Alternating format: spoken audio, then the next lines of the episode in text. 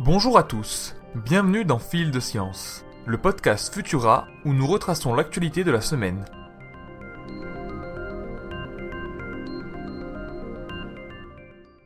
En Inde, la reprise fulgurante de la pandémie de Covid-19 pourrait avoir des conséquences désastreuses. La dernière en date, l'augmentation apparente de cas de mucormycose, une infection à un champignon qu'on retrouve un peu partout et qui peut s'avérer mortelle.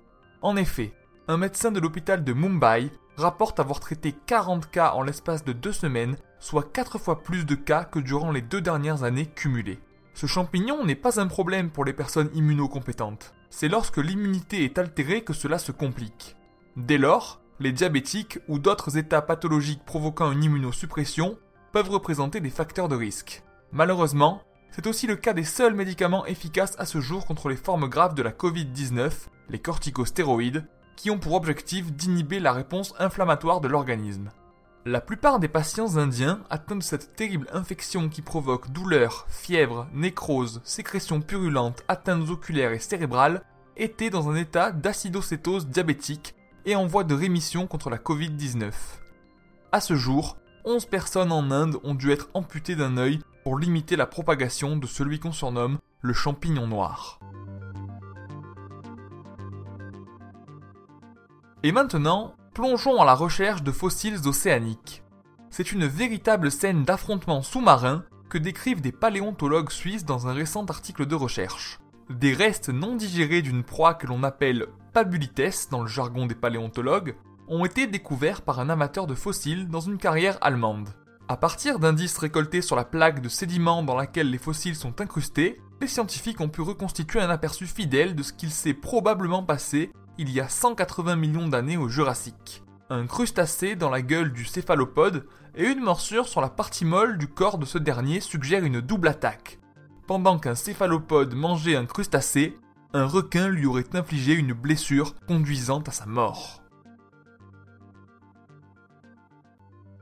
Décidément, plus nous explorons la planète rouge, plus elle nous surprend.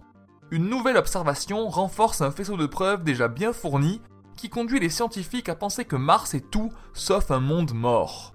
Des dépôts manifestes de cendres et de roches suggèrent qu'il y a seulement 50 000 ans, une éruption volcanique aurait eu lieu contrairement à ce que les astronomes avaient observé jusque-là, datant les dernières activités de ce type sur Mars à 3 millions d'années. Mars aurait-elle accueilli des conditions propices à la vie dans un passé proche? Il faudra des preuves plus solides pour trancher définitivement la question, mais cela semble désormais plausible.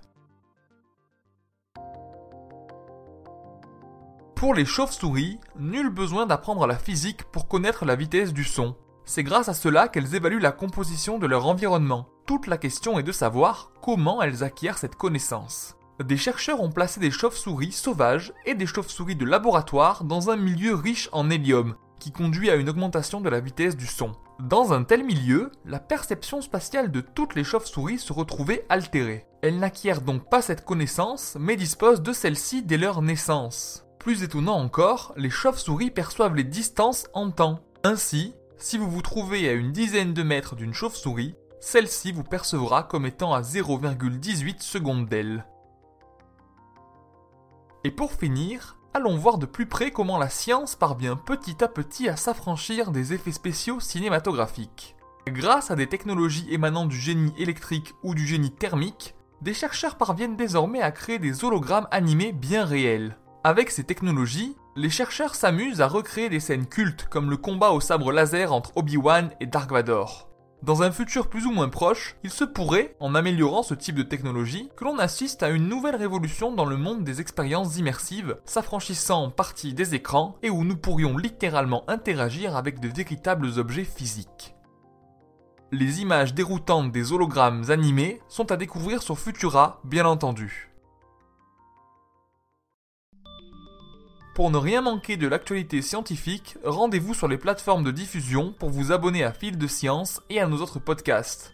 Si cet épisode vous a plu, n'hésitez pas à nous laisser un commentaire avec le hashtag Futurapod et 5 étoiles sur vos applications audio préférées. On se retrouve vendredi prochain à 18h30 avec toujours plus de nouveautés scientifiques. Bon week-end à tous